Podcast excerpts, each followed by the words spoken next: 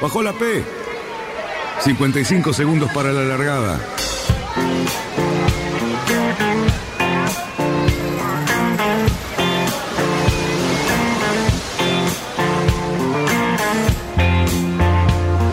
Así comienza Radionautas.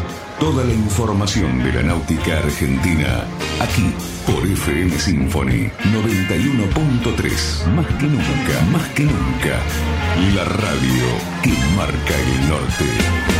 Last night and the night before,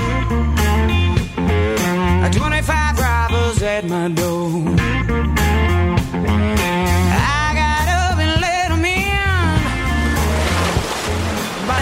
'em Vamos bien, vamos bien. Orsa, Orsa, Orsa. Vamos bien. Orsa, Orsa, Orsa. 5, 4, 3, 2, 1. Largamos. Buenas noches, radionautas, ¿qué tal? Otra vez viernes, qué lindo, qué lindo decir viernes, qué lindo estar aquí frente a la plaza y en Radionautas, Radio Symphony para todo el mundo. ¿Cómo estamos hoy, muchachos? Ahí tenemos unos invitados, unas caras en el Zoom que me encanta verlas. ¿Cómo estás, Cali? ¿Cómo estás, Luisito? Buenas tardes a todos. ¿Cómo andan todos? ¿Bien?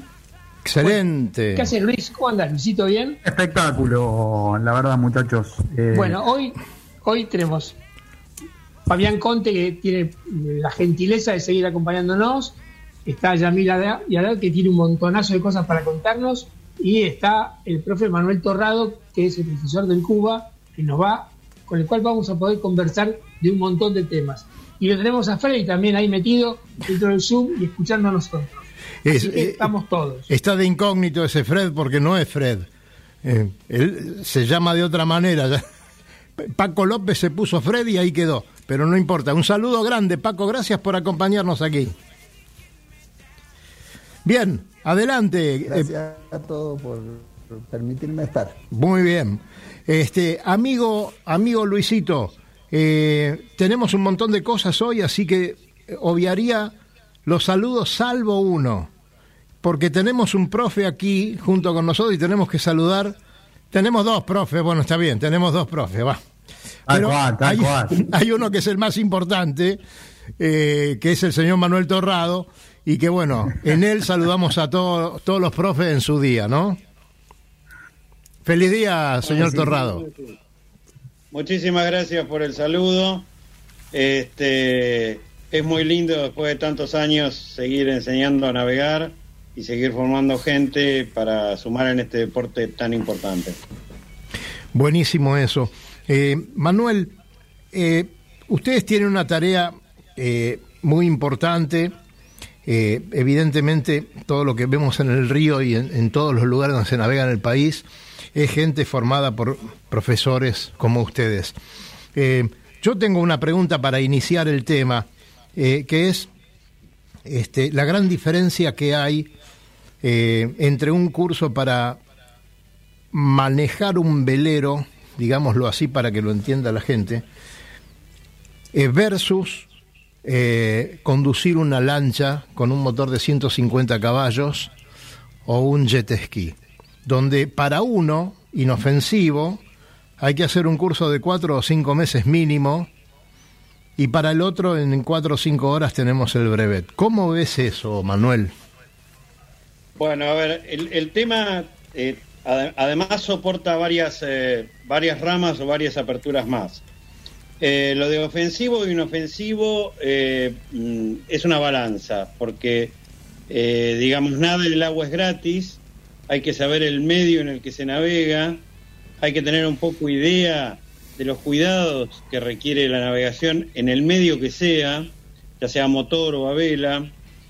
Y otra cosa que es muy importante es que si bien eh, una embarcación a motor parece eh, lo mismo que manejar un auto, eh, la adaptación requiere de un tiempo y nada es instantáneo. Y en cuanto a la vela, bueno, la vela obviamente requiere de, otros conocimientos que hacen a la- al, al movimiento del barco, a qué lo mueve, a conocer el viento, a llevar bien las velas, etcétera, etcétera. Nosotros insistimos mucho en la vela y en la enseñanza que así la persona que egresa eh, sea eh, se dedique a competir o se dedique a salir a dar la vuelta al perro con su familia, debe saber y debe aprender a darle al barco, eh, la, eh, a ser sutil, a, llevar bien la puesta a punto, a navegar bien, eh, porque si no, eh, está desvirtuando el deporte de la vela. Si, si lo hizo simplemente para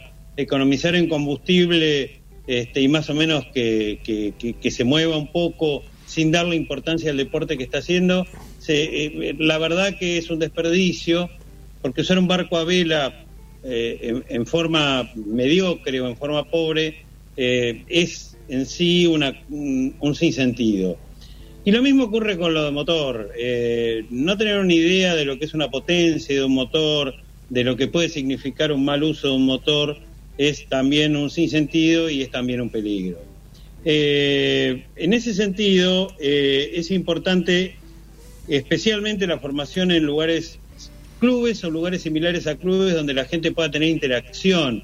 O sea, que no haga un curso breve de cinco minutos, sino que pueda después formar parte de un círculo de, de- los navegantes en, el- en lo que sea, motor o a vela, en, la- eh, en el cual aprenda, en el cual sepa, en el cual pueda crecer y, y del cual eh, pueda extraer consejos útiles, ¿no? Claro que sí. Ahora, ¿no te parece, como para dejar este tema y, y volcarnos a otra cosa, eh, ¿no te parece que los cursos para conductor náutico son bastante precarios? Sí, absolutamente. Eh, hasta ahora lo, lo, lo dije este, lo más educadamente posible, pero creo que son eh, muy precarios. Claro. Eh, sumamente precarios. El objetivo, eh, porque, porque hay una, una cosa muy diferente, el que quiere aprender vela lo, tiene, tiene otro perfil. Eh, no es que esté desmereciendo al que quiere andar a motor, pero tiene otro perfil, porque sabe que va a subir una embarcación propulsada por viento y hay un misterio, hay una cosa que te hace frenar delante de un barco a vela, algunos no frenan, ¿no? Pero en general te hace frenar y decir, "No, esto requiere de una técnica. Y lo otro se asimila, como te decía, con un auto, con acelerar en una ruta. Claro. Y se olvidan que el agua requiere eh, sus cuidados, ¿no es cierto? Entonces, hacerlo rápidamente y sin prestar atención es muy, muy peligroso. Bien ahí. Mira, yo eh, sé perfectamente que no es posible en un curso limitado de tiempo enseñar todo, pero me parece importante porque es una crítica que yo habitualmente hago a la mayoría de todos los que se presumen docentes, y no es el caso tuyo, por supuesto, pero que lo que no se hace hincapié es en estimular la cultura marinera. O sea, yo noto muchas veces que lo único que se hace es cumplir con el programa a secas y no se introduce a todo lo que es el mundo marinero, todo lo que significa la conciencia del marino, la, la- la convivencia de la marinería, los detalles de la marinería, la historia de la marinería, que hace que todo el mundo vaya armando a través de los años una especie de personalidad marinera que es la que nos identifica lo que nos gusta navegar más o menos en serio. Sí, estoy totalmente de acuerdo. que pase. Estoy, estoy totalmente de acuerdo con vos y la cultura marinera forma parte del juego. Si vos este, subís en una calecita, andás en calecita. El Claro. deporte náutico es náutica. Y la náutica tiene una rama que es la tradición, el, el- el manejar eh, un lenguaje, el, el saber dónde uno está metido y para qué uno se ha metido. Por eso cuando vos contás con tiempo como para enseñar, entre comillas, amarinás a la gente en todo el sentido de la palabra y le das una orientación a tenerle eh, cariño a todo lo que significa navegar. Este, estoy de acuerdo con lo que decís vos, muy de acuerdo. Eh, ha- hablando de tradición, eh, creo que no hemos saludado al señor Lobo Janelli. Que acaba de aparecer. Señor Lobo Janelli, ahí está, prendió el micrófono. ¿Cómo le va, Lobito? Muy buenas tardes. Muy buenas tardes a todos, qué lindo escucharlos, qué lindo estar acá en el Copic nuevamente. Y bueno, y, y, este, los estaba escuchando atentamente y, y lo que hablaban eso del espíritu marinero y de las tradiciones marineras. Ustedes saben que yo soy un hincha de eso y que bueno, cuando salgo a navegar y veo a alguien navegando con las defensas colgando me pongo muy nervioso. Para muestra alcanza un botón, decía mi madre. Cali salió Es con verdad. ese tema porque te vio entrar al Zoom, Lobo. Dijo, voy a quedar bien a- con el Lobo. antes. ¿A, a quién le Lobo, te, gusta ver? te ¿A quién puedo gusta- asegurar, Lobo, te puedo asegurar que Cali acaba de levantar las defensas, recién, ¿eh? En esa no me van a agarrar. Ahí no me van a agarrar jamás. Bueno, siempre hay un dicho, ¿no? Eh, a 200 metros del club, que es las defensas, pelo y algo. Y ahí sale uno corriendo a levantar la defensa. A mí no. Bien ahí. No, vos sabés que el otro día eh, me crucé con, una- con un tema de una patrulla de, de- de la prefectura, ¿sí? Y bueno, tuvimos ahí una, char- una charla con los, con los mari- con los que iban embarcados. Le digo, mira, si, si ustedes quieren saber quién sabe na- navegar o no navegar, es un simple pantallazo. Miren así, el que ande con la defensa colgada, le falta escuela náutica. Claro. O todavía no dio el examen. Manuel, eh, Sí. hace... Este, primero quiero mandarle un saludo, un abrazo muy grande al Lobo, que nos conocemos hace muchos años. Bueno, Así es. buenísimo. Manuel, eh, Igualmente, hace, hace poco te enteraste que este, estaba en circulación nuevamente eh, el Atlas de Jorge Aguilar. Pusiste tu computadora en marcha, tiraste unos mails o unos mensajes y aparecieron más de 30 personas, para ser exactos, creo que 36 alumnos o exalumnos tuyos corriendo a comprar el Atlas. Esto habla de que tenés un predicamento importantísimo entre tu gente. Eh, muchos parientes. bueno, no creo. Este, así que me imagino la calidad de, de profe, eh, porque conocemos algunos de que tienen esos atributos como nuestro querido amigo Fernando Fabersane, esos que este, terminan siendo grandes amigos de sus alumnos. ¿A vos te pasa eso? Sí, sí, por supuesto. Este, y además lo que te pasó a vos fue un poco la consecuencia de cómo vemos navegación nosotros en el curso.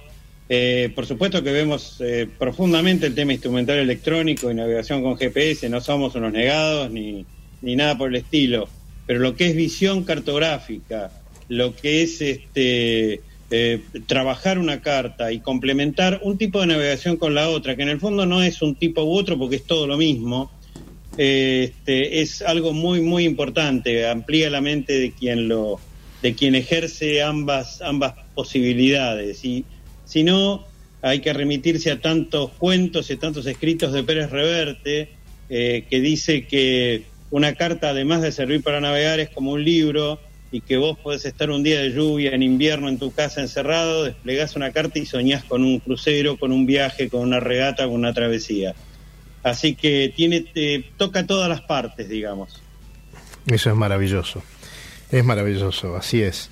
Así que bueno, este, entonces la respuesta es que eh, va sumando amigos curso tras curso, ¿cierto? Eso debe ser maravilloso.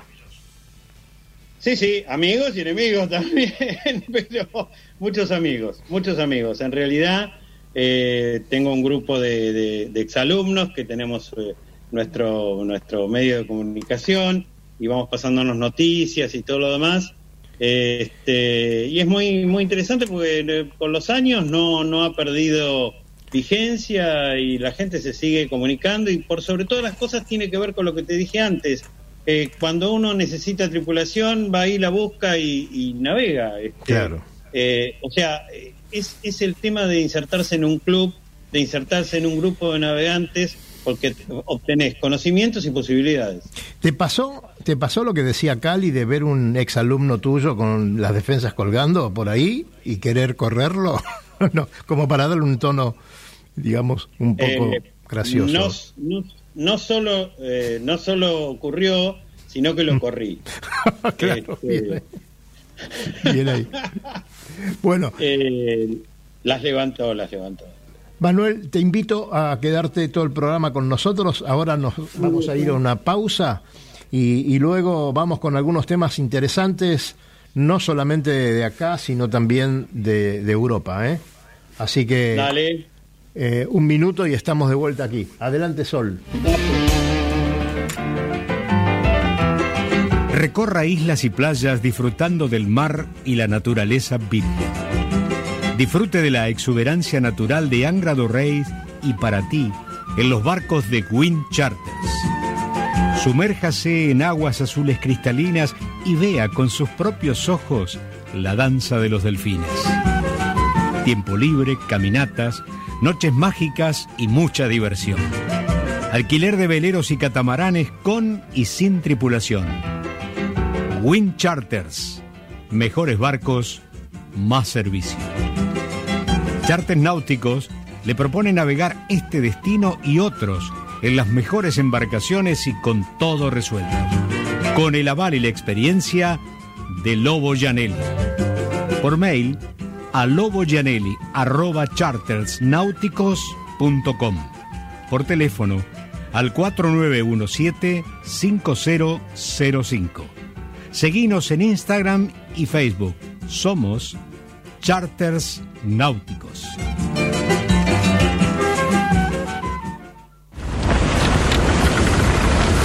metros para virar la boya. Cuidado, que entramos muy justo. Orsale, orsale. Viramos en 3, 2, 1, viro. Arriba el speed. Bien, bien. Vamos, vamos.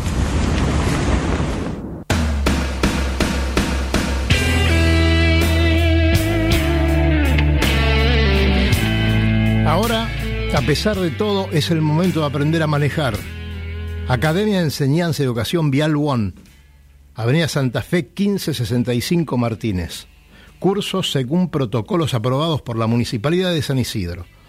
Academia de Enseñanza y Educación Vial One. WhatsApp 57 5473 1666 y el teléfono 4570 3843.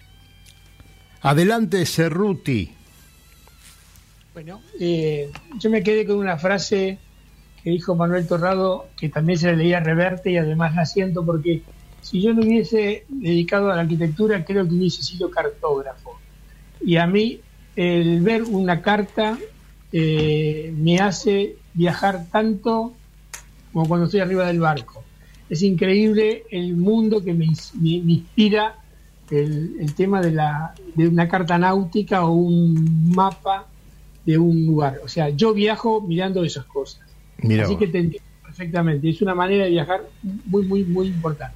Y yo te voy a decir, de no haber sido cartonero, hubiera sido arquitecto. ¿El cartonero es lo mismo que un cartógrafo o más o menos? Es parecido. Saludos a Sole. Parecido. Hola Sole, ¿cómo te va? Eh, bueno, eh, Muy interesante tu reflexión, Cerruti. Eh, sí, yo no, yo la verdad que la verdad que siento lo mismo. Yo siento que uno cuando agarra una carta, yo tengo una carta de mi escritorio y la tengo y tengo recuerdos y la miro, me acuerdo de viajes y ciertas situaciones y lo, lo entiendo perfectamente y sobre todo me identifico mucho con Reverte, con algunas novelas de Reverte porque realmente además de ser un muy buen escritor, es un excelente marinero y es muy divertido de leer. Y coincidimos, digamos, transmite una, una esencia que uno siente igual. Por eso, es más, es una lectura que tendríamos que recomendarle acá cuando recomendábamos libros, que decíamos qué autores leer para empaparse un poco de lo que es la marinería. Leer a Conrad, leerlo a Pérez Reverte, eh, hay un montón de autores que son realmente muy interesantes. Leerlo a Chichester, por ejemplo, perdóname. la ruta de los Clippers. Si te olvidas de leer, de decir que lean Puerto de Escribidores entre el Lobo y yo, cuando saquemos las defensas de la banda, te la... Puerto de Escribidores. ¿No, Lobo? En esta casa hay tres ejemplares de ese libro. Bueno, Tres, tres ejemplares. le. No digas para qué los estás usando, Carlos. Claro. No se los puedo- eh, en realidad, todos han sido leídos varias veces. Bueno, porque le vamos a tener que acercar uno al señor Manuel para que haga su crítica después de leerlo. Pero, eh, amigo Luis, nos tenemos que ir directamente para, para Europa, Nos ¿no? vamos, nos vamos derecho a Europa. Dale, A ver, avanti, primero, avanti. Una reseña, una reseña rápida. Eh, Eh, bueno, está, está en este momento en mediándose la regata del Salón Náutico de Barcelona, sí, que organizada por la regata, por la base Mini Barcelona, en la cual, bueno, tenemos a, dos participantes mm, que seguimos de hace bastante. Eh, en el primer lugar eh, está virando la isla de Columbretes eh, el uruguayo eh, Federico Waxman, Waxman, sí. Que, que se acostumbró a estar en punta, eh, así que y sigue con esa costumbre. Eh, parece que el Pogo 3 lo tiene bastante, bastante afinado porque anda, anda muy bien, le lleva un poco de diferencia de unas, unas 6 o 7 millas al segundo, que creo que es un Vector 650. Este, y después tenemos a nuestra amiga Yamila Tassin, que está séptima, sexta y tuvo algún momento de un cuarto puesto. La verdad que para, para un Pogo 2 está haciendo malabares. Realmente creemos que está haciendo malabares, eh, principalmente porque no hay mucho viento, así que no sé, no sé cómo, cómo lo está logrando, pero bueno, ahí va. Eh, así que bueno, eh, eh, ahora pegan, pegan la pierna ya derecha para, ¿cómo es? Para Puerto, así que eh, creemos que ahí se va a terminar definiendo el pelotón de, punta. ¿sí? Eh, tema, tema interesante de la semana para los que por ahí se perdieron nuestras publicaciones, ¿sí? es eh, el miércoles también con, con una entrevista en exclusiva que le hicimos para el final de la regata anterior a Yamila Tassin, una publicación que, enviamos tanto a nuestro sitio como a, a los podcasts en los cuales ahora estamos publicando, que pueden, eh, pueden chusmearlos un poco, Spotify, Apple Podcast, Google Podcast, Anchor, Breaker o Mixcloud, que era donde ya lo teníamos. ¿sí? Así que, eh, gente, si no nos encuentran es porque no nos están buscando. ¿sí? Eh, ahora estamos en todos lados. Bien, me ¿Qué, corro ¿Por qué, qué te parece unas- si lo aprovechamos a Fabián para que nos cuente todo lo que nos- eh, las cosas que a nosotros, las dudas que tenemos nosotros acerca de esos barcos que nos gustan tanto, esos barquitos para dar la vuelta que son los de la, ba- el- los IMOCA 60. Dale, pregunten, soy todo oídos. A ver si los puedo salvar. No, bueno, hoy Fabián nos dio tarea para el hogar y eligió cuatro barcos de toda la flota, que son el Hugo Boss, el Occitan, el Corum y el Apivia. Digamos, cuatro barcos de última generación, ¿no, Fabián? Son cuatro de última generación y cuatro de diseñadores diferentes. Como para ver un poquito eh, en dónde están parados o, o qué es, para qué lado fue cada uno de los diseñadores. Y teniendo en cuenta que para la mayoría de la gente que no lo sabe, volvamos al concepto, la- los barcos estos salen de una box rule, o sea, tienen que caber dentro de una caja o de un prisma y de esas medidas no se pueden mover, con lo cual esas son las grandes limitantes, entre otras, pero fundamentalmente esas. Y cada uno le hace, por supuesto, le pone su personalización y tiene mucho que ver con las exigencias de los skippers y con lo que el diseñador le propone, ¿no? Barcos que están sometidos a una exigencia enorme. Sí, sí, tal cual. O sea, vos, a grosso modo, vos te dan un donde vos tenés que meter tu barco con unas medidas máximas, no te puedes escapar de ahí. Y vos vas a jugar de acuerdo a que cada uno que va a ser el barco más rápido o que va a rendir en determinadas condiciones que uno quiere. Lo que sí se ve es que en estos barcos, el, el que se corre en solitario, es importantísimo la forma en la cual navega el, el skipper. Porque el barco no se puede llevar todo el tiempo al 100%, es muy difícil, pero sí hay que acomodar, uno puede acomodar determinadas características del barco, determinados seteos del barco, como para acomodarse a la forma de navegar ese skipper y que le pueda ex- exprimir al máximo el rendimiento al barco, ¿no? Eso seguro. Sí, sobre todo, por ejemplo, entrando en un tema probablemente un poquito más frívolo, aunque puede ser que no sea tanto, eh, Alex Thompson y otros más eh, pidieron que estar más protegidos, porque era imposible estar sometidos a las inclemencias del tiempo constantemente con barcos que van navegando por encima de los 25 nudos y cortando las, eh, como una especie de submarino, cortando las olas que vienen, ¿no? Los chubascos, las rociaduras, los rociones, eran realmente desgastantes. Malas temperaturas por los lugares donde se navega. Y bueno, entonces los barcos han optado incorporar la carroza y la cabina y el, todo lo que significa el hábitat de la persona a lo que es la forma del barco directamente. Eso nos hace cambiar mucho la estética con respecto a ediciones anteriores, ¿no? Más allá de los foils. No, seguro. Viste, en ese, en ese caso yo creo que el, de Alex Thompson y el Gorum son los más extremos de los dos. Por ejemplo, dentro de los barcos de, de Juan K, el, skipper del Paprec fue claro en que él quería ver o sea, a la hora de diseñar la cubierta y hacer el layout de cubierta, él quería poder ver la cubierta, o sea, él quería poder ver las velas, él quería poder estar en contacto con eso. Eh, entonces hay, hay diferentes, diferentes acepciones respecto de eso. Pero creo que donde se van a ver cosas, aparte de los layouts y de esas características, donde se van a ver cosas, donde se ven ya cosas muy interesantes, es en la diferencia de las formas de los cascos, que quizás uno agarra y los ve y dice, uh, son todos iguales. Y si te los pones a ver un poquitito más de cerca, no son todos iguales. Este, son bastante diferentes. Por eso, más que nada, elegí estos tres, a pesar de que las cubiertas de los tres son muy diferentes, pero más que nada por eso elegí estos tres barcos, que son los que claramente se ven cosas diferentes y se ven cosas en algunos muy diferentes y en otras cosas que son bastante parecidas. Este, como por ejemplo, no sé, por ejemplo, vamos a tener el más diferente de todos, me parece a mí, o los dos más diferentes de todos son el Hugo Boss por un lado y el L'Occitane por el otro.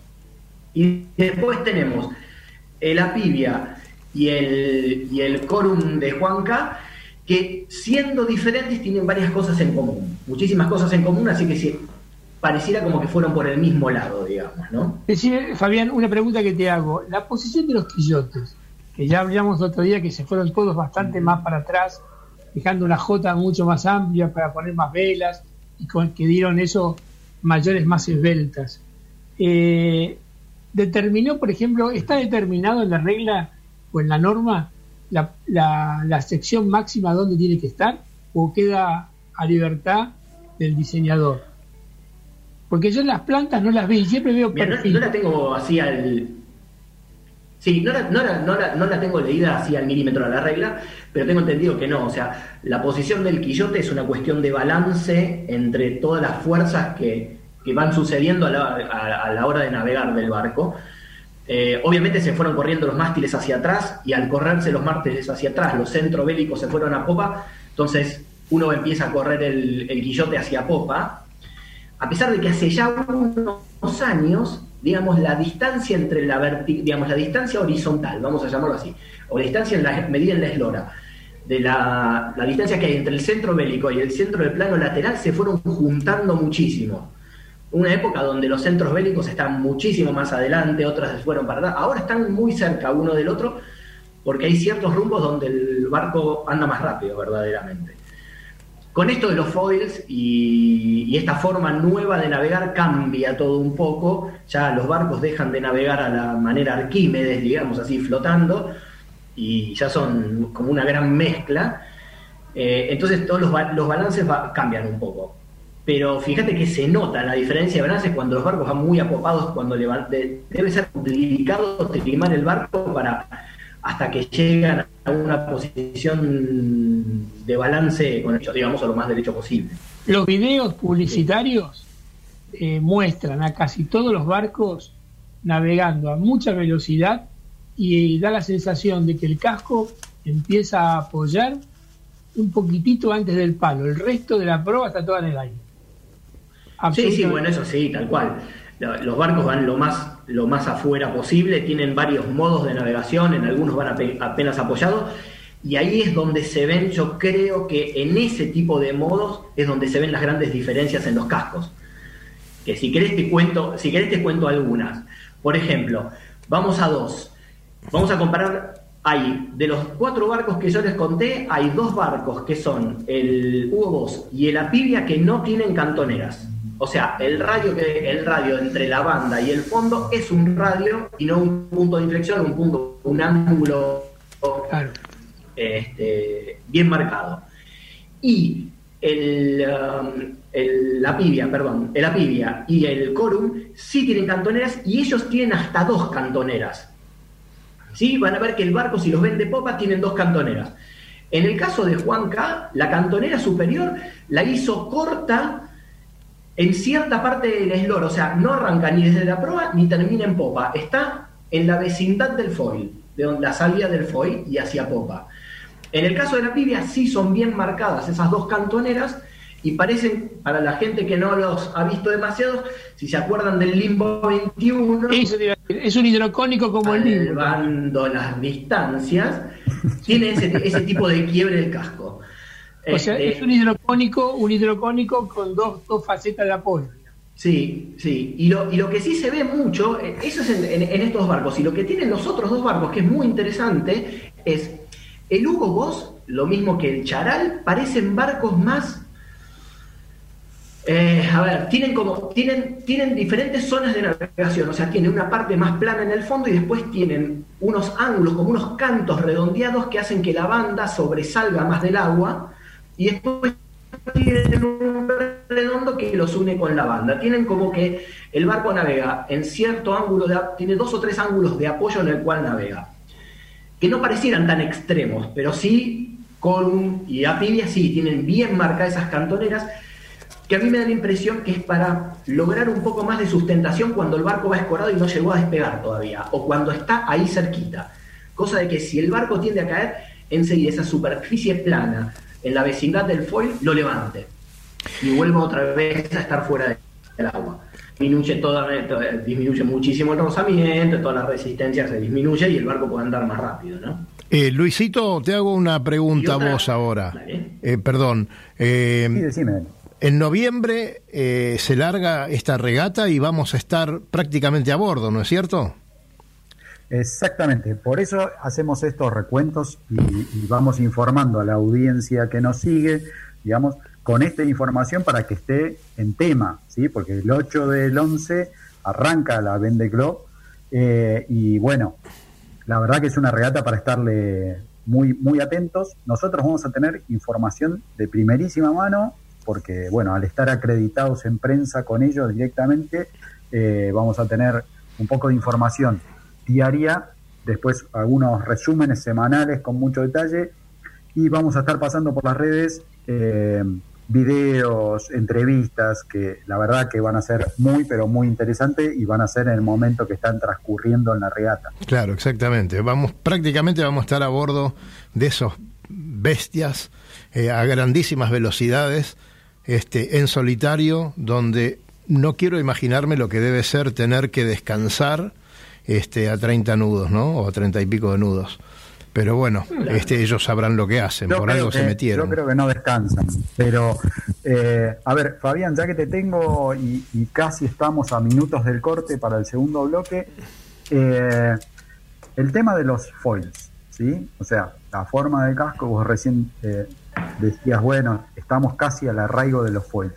Una de las cosas, por lo menos para el ojo no muy entrenado, es los foils son diferentes, ¿sí? O sea, muchos no son de la misma forma y muchos no están en el mismo punto de arraigo en el casco, ¿sí?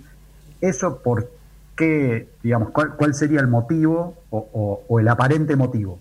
Mira, la forma, la forma del foil, eso es un, un desarrollo de cada uno de los diseñadores que optó por ese foil porque o el barco vuela más rápido, o el barco se mantiene volando más rápido, o el, eh, genera menor, le cuesta un poco más levantar, pero genera menor arrastre.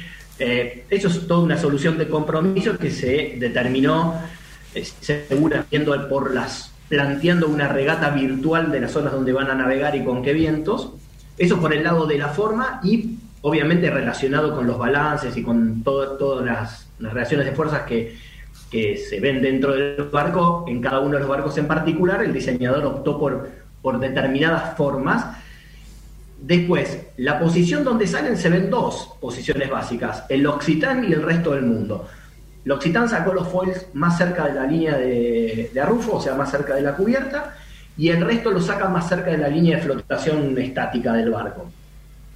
A mí me da la impresión Y dentro de los que sacan de, la línea de, flotación tenemos dos. Los barcos de Juan K son los únicos que sacan la orza por, la cubierta y el resto de los barcos, las orzas quedan metidas dentro del barco, no tienen una, una salida encubierta.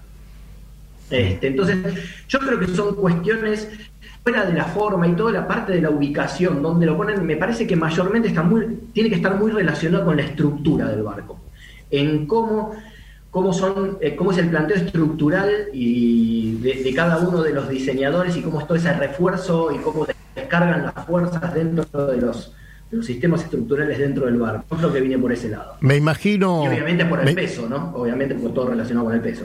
Me imagino la cantidad de conclusiones que se van a sacar después de esa regata por estas diferencias que están mencionando y como decía Luis, es cierto, estamos para irnos al corte. Quiero saludar antes de ir a, mi amigo Tato de Michelis, de Paysandú, que lo tenemos aquí en el Zoom y que en un ratito vamos a estar con él. Un gran abrazo, Tato, ¿cómo te va? Hola, buenas tardes a todos, ¿cómo están? ¿Todo, bien? Todo bien, Tato.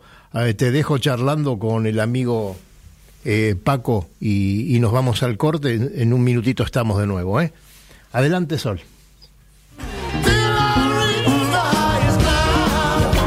Náutica Escalada. Náutica Escalada. Es la ferretería náutica donde encontrás todo lo que necesitas para tu embarcación. Además, el consejo profesional adecuado a la hora de construir, pintar o reparar tu barco. No lo dudes, lo que necesitas está en Náutica Escalada. Llámanos al 4744-3878 o entra a www.nauticaescalada.com.ar. Náutica Escalada. Náutica Escalada. Escalada y 9 de julio, San Fernando.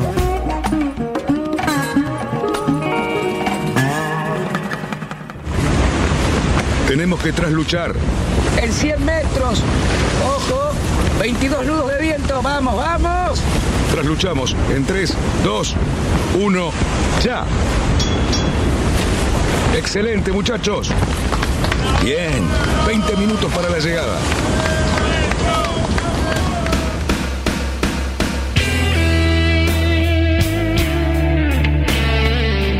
Muy bien, y a diferencia de la náutica, que hoy los cursos eh, no se están dando de manera normal, en las academias Juan sí lo puedes hacer eh, dirigite a la Avenida Santa Fe 1565 en Martínez y los eh, teléfonos son 4570 3843 y el WhatsApp 5473 1666. Así que bueno, te esperamos y aprender a manejar en estos momentos que tenemos tiempo, ¿no es cierto?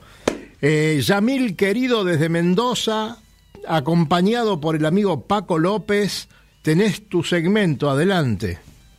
Hola Dani, querido, buenas noches y hola a todo el equipo. Ya somos dos desde Mendoza, fíjate que de a poquito, a poquito vamos copando el aire. Nos van colonizando. En breve, en breve, y mejor que esté Paco porque de lo que vamos a hablar hoy me estaba contando más temprano que él, él pudo participar. Por eso está ahí, eh, Paco. con él está todo ahí orquestado por el, por el capitán. Con el tema del viaje federal venimos avanzando ya eh, en las últimas provincias, pero en esta oportunidad tuvimos la, idea y creo que, vino muy bien de hacer un saltito y volvernos un poquito internacionales, eh, yendo a visitar a la gente de Paysandú en Uruguay. Para los amigos que nos escuchan y que por ahí no, están eh, familiarizados, les cuento que Paysandú es una de las ciudades más importantes del vecino país, que está a orillas del río del mismo nombre, Uruguay, eh, de este lado tenemos a, Entre Ríos, la ciudad de Colón, y en el año 45 se fundó el Yacht Club de Paysandú. Eh, el, club, el club ha ido creciendo, tiene ya escuela de Optimis, eh, laser, cadet, barcos cabinados, amarra, grúa, un montón de servicios, pero tiene una regata emblemática que se corre desde 1950, la regata de la meseta de Artigas. En la meseta de Artigas a unos 100 kilómetros fluviales de Paysandú, hay un monumento de casi 40 metros que se, se erigió en 1899 en, en honor al, prócer, ¿no? Y en el año 50, cuatro barcos del Dio Club de Paysandú se fueron a hacer un homenaje. Y me gusta imaginar el momento como estos cuatro amigos que después de hacer el, homenaje eh, formal dijeron a ver quién llega primero al club y se largaron de vuelta en regata. Y para hablar de esto, tenemos nada más y nada menos a, que a Tato de Michelis, que ya lo estuvo recién presentando Dani. Hola Tato, buenas tardes, bienvenido. Hola, buenas tardes a todos. Bueno, como siempre, un gusto estar este, compartiendo el programa con ustedes y, este, que nos hayan invitado nuevamente este, para hablar, conversar un poco de esto de la regata de la meseta. Un saludo grande para Paco, que también este, eh, es verdad, nos ha visitado. Bueno, Cali ha, estado por acá, este, Lobo también, en oportunidad de algún encuentro. Este, así que, digo, sí, el club siempre ha sido muy receptivo y, nos, encanta que, todos ustedes nos visiten. Bueno, muchísimas gracias. En breve vas a tener a más mendocinos y seguramente tripulantes de todo el país queriendo disfrutar de, de esta, de esta regata emblemática que cumple en esta edición 71 años. Contanos un poquito de la historia de la regata. Correcto, sí, pero bueno, la verdad que este aprobado 12 todo lo que has hablado sobre el club y la, y la regata, este, sobre todo en el Día del Maestro hoy. Este, sí, Feliz este, día, Tato, ¿eh? feliz día, Tato, ¿eh? Gracias. Gran maestro uruguayo. Este, sí, este, este año tenemos la 71 edición. Bueno, está, una e, edición que venía, este, estaba con bandera de postergación desde la Semana Santa, porque, bueno, estaba por todo esto, tema de la pandemia, y bueno, y, era un poco la, incertidumbre que teníamos a ver si podíamos este, eh, hacer esta, esta nueva edición y continuar con la racha de 71, sería con esta, 71 regatas en forma ininterrumpida. Y bueno, sí, un poco, yo nosotros también nos hemos hecho un poco la composición del lugar de cómo fue esa primera regata. Yo lo, bueno, he tenido algunos relatos este, de primera mano y totalmente de primera mano porque mi abuelo y mi, tío abuelo participaron en uno de, esos cuatro, de esas cuatro embarcaciones y tuve alguna oportunidad de entrevistarlo para hacer algunas notas y bueno, nos contaba, dice que de eso mismo que club fue a estas cuatro embarcaciones a rendirle homenaje a Artigas y que bueno, cuando llegaron allá, bueno, como que subir ese al, monumento de la meseta fue todo una, ya ahí ya una gran hazaña, este, Daniel que conoce la, zona, me imagino lo que sería en el, en el, año, bueno Paco también, en el año 50 haber este, escalado hasta el monumento y dice, bueno, cuando llegamos allá, ¿qué otra cosa podíamos hacer? Eso, me acuerdo de las palabras de él, dice, nos pusimos a cantar el himno, dice, y después llorábamos. Yo qué sé. Este, son cosas, la verdad, que muy emotivas y que bueno que el club este, no, no, no puede este, faltar a la cita.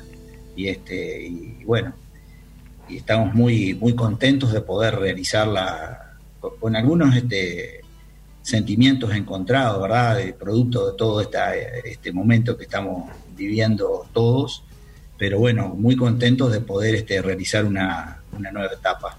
De todas maneras, perdóname, sabés que contás con la simpatía eh, de toda la gente que participa y que conoce esa regata, tanto eh, entrerrianos, santafesinos, correntinos, de todos lados que vienen a correr, eh, saben por el momento que estamos pasando y por qué no pueden participar, así que estamos con ustedes, sin dudas.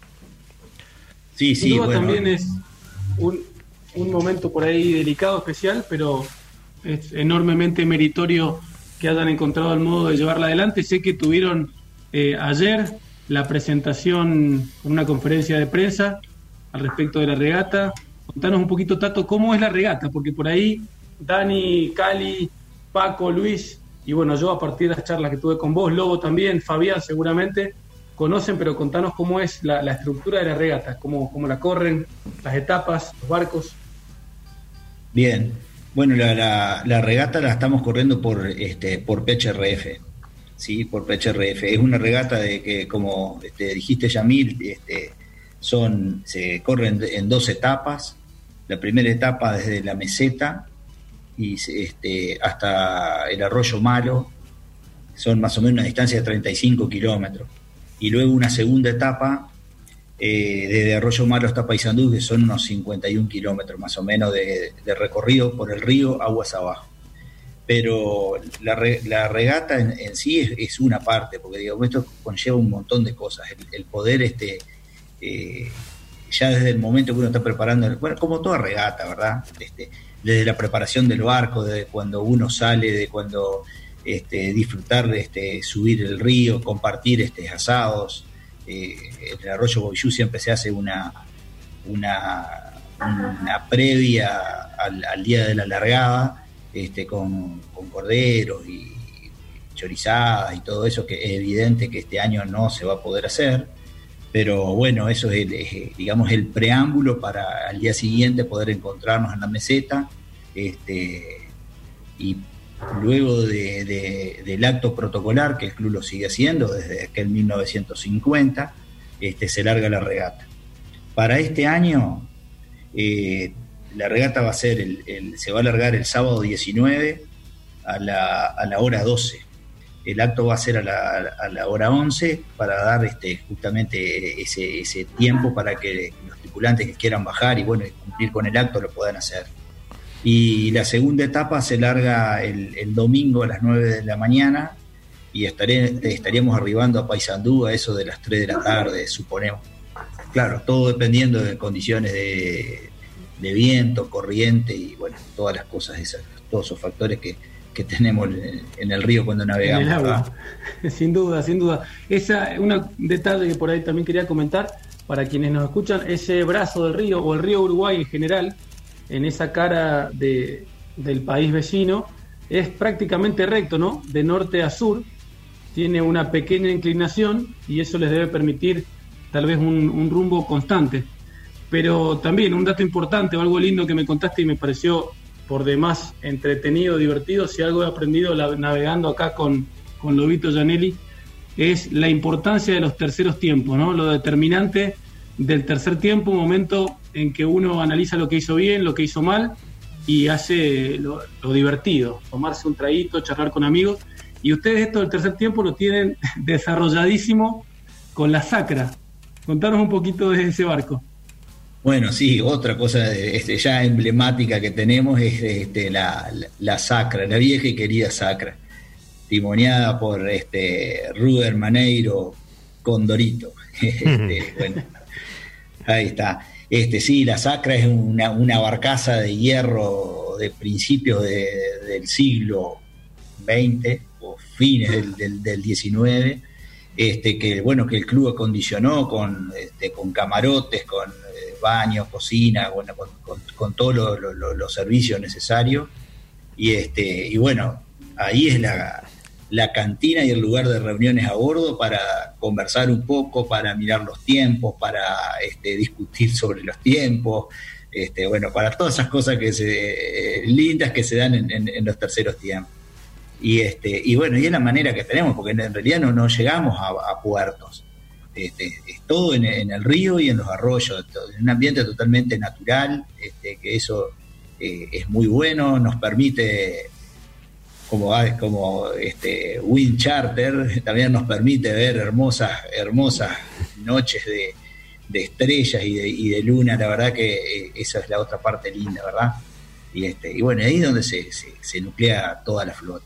Este año con las condiciones sanitarias este, la, sacra que también va a ir, bueno, ya tenemos un protocolo instrumentado a nivel del club y que tiene, está este, alineado con nuestro, este, con nuestro Ministerio de, este, de Salud. Y bueno, la sacra tiene un aforo de personas, se hicieron que en realidad va a ser no para permanecer siempre arriba, pero sí en, en, tránsito para poder ir a buscar comida, para poder ir al baño, para poder darse una ducha caliente, etcétera, etcétera. Em, qué lindo, qué, lindo y qué comodidad y qué disfrute. Em, estuvimos viendo algunas fotos de, la sacra em, y me pareció por demás entretenido. Y Dani también charlando entre semana me contaba algunas peripecias porque se trata de, un barco que tiene dos niveles, que tiene habitaciones, que tiene comedor. También será sede tal vez de, la comisión ahí de regata, alguna que otra protesta nunca debe faltar. Eh, y momento de amigos, estaba viendo el, sponsor, una cervecería en la banda, así que bien Tato también que nos metió ahí el, chivo para Wind Charter, es muy impecable eso. Dani, decinos. Eh, yo le quería preguntar algo. Ante todo les digo, muchachos, que eh, me quedé sin batería en el teléfono, así que no los estoy viendo. Eh, pero le quería decir a Tato que uno de los datos importantes es los récords de inscriptos que ha tenido esa regata y, la media de inscriptos que tiene. Comentalo, Tato, porque eso es muy importante. Sí, bien. Bueno, el, récord de participantes que hemos tenido han sido 84 barcos este, inscriptos y, largando. Eso nos ocurrió en, dos oportunidades. Casualmente creo que fue en la regata 50, en la regata 60. Este, y, siempre mantenemos una, media esto, este último, estos últimos años, diré 10 años atrás o 20 años por atrás, de más o menos, siempre arriba de los 50 barcos, 60 barcos. Eh, para esta oportunidad ya tenemos, este, tenemos 22 inscriptos. Este, pensamos que vamos a andar en el orden de los 30, de lo cual sería este, fantástico. Sería lógico eh, también porque no, no hay competidores argentinos este año, que normalmente es mitad y mitad, ¿no es cierto?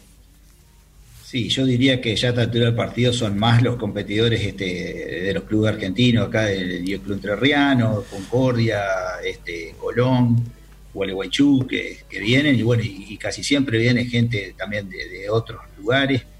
Bueno, en una oportunidad, te, este, Daniel, ¿te, acordás, cuando aquella este, remontada arriba arriba que se, gestó desde allá, desde, Buenos Aires, que estuviste ahí al, timoneando a toda esa barra? Este, cinco barcos todos juntos para allá. Este, algunos de ellos participaron de la regata. Eh, es memorable, maravilloso, Tato. Maravilloso, como va a ser esta también, ¿eh? Bueno, sí, esperemos que sí. Lo que eh, quisiera este, también este, decir que, bueno, que este, esta regata va a llevar el, nombre de, va a ser la edición Pedro Vergara, y bueno, Pedro Vergara es este un navegante nuestro que se nos, este, que partió este, hace muy poco y que él tenía 50 regatas de la meseta disputadas. Y bueno, y, aparte fue instructor de nuestro club, directivo, representando, nos representó varias veces en competencias internacionales. Este, y bueno, y este creo que es un lógico reconocimiento para, para Pedro. Qué bueno, Tato. Eh, Yamil, le vamos a pedir a Tato que el viernes próximo nos cuente, bueno, el viernes después de la regata, nos cuente cómo fue, este, quién, quiénes ganaron, ¿no es cierto? Y, les pido, como estoy ciego en este momento, eh, les pido que por favor vayan saludando. Nos quedan cuatro minutos de programa, nada más, tres minutos y medio. Administrenmelo, por favor. Déjame que ahí veo que Lobito levanta la mano. A ver, don Janelli, el día del maestro también en el fondo. Deje de reírse sus compañeros y cuéntenos qué quiere decir me adivinaste porque quería resaltar lo del Día del Maestro y yo quiero hoy reconocer a mis maestros y especialmente eh, eh, ver y coincidir con el hecho de que hay un maestro que tanto admiro, quiero y respeto, que es Héctor Domato, está de candidato a ser el hombre del mes en la revista Seahorse. Eh, este, Lo hemos visto, sí. Y realmente, bueno, les pido a todos aquellos hay que, votar que, voten para apoyar hay que votar. al gran skipper argentino que tantas tanto nos ha enseñado a tantos y, tantas este, alegrías nos ha dado al, al yachting nuestro con como skipper de, en el mundo. Qué bueno eso. En el Día de Maestro, a todos los maestros, Horacio Pana, Gerardo Moreno, a todos los que alguna vez me han apoyado y ayudado a crecer en este querido deporte, mi agradecimiento. Nada más. Gracias Manuel por estar con nosotros esta noche y muy lindo tus comentarios en el programa. El agradecido soy yo, bueno, también quiero eh, recordar a quienes fueron mis maestros en el club universitario, José Atencio, Alfredo Tolar, el famoso Alfredo Tolar que ha hecho tanta cartografía y que me enseñó una frase que me impulsó a dedicarme a enseñar también, que es enseñar es dar la oportunidad de aprender.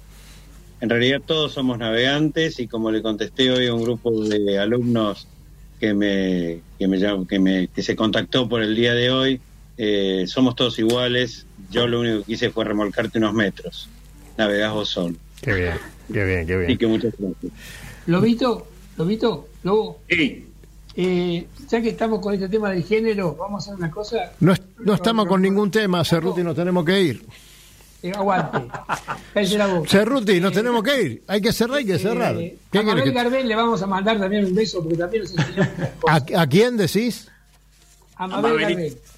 Pero- a Mabelita que nos enseñó muchísimas cosas. Claro no que sí. navegar, pero nos enseñó mucho como persona.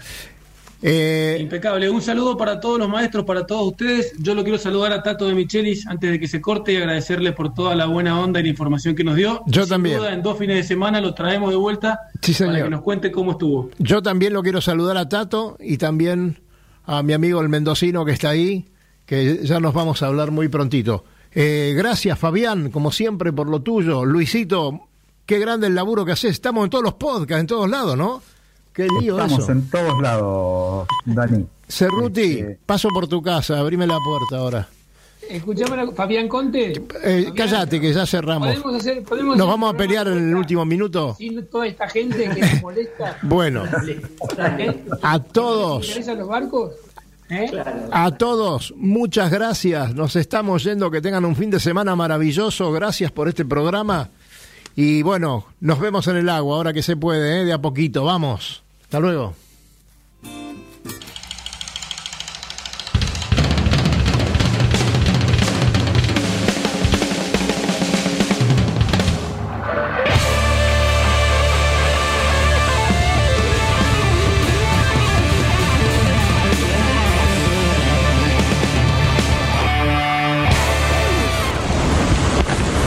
500 metros para la llegada.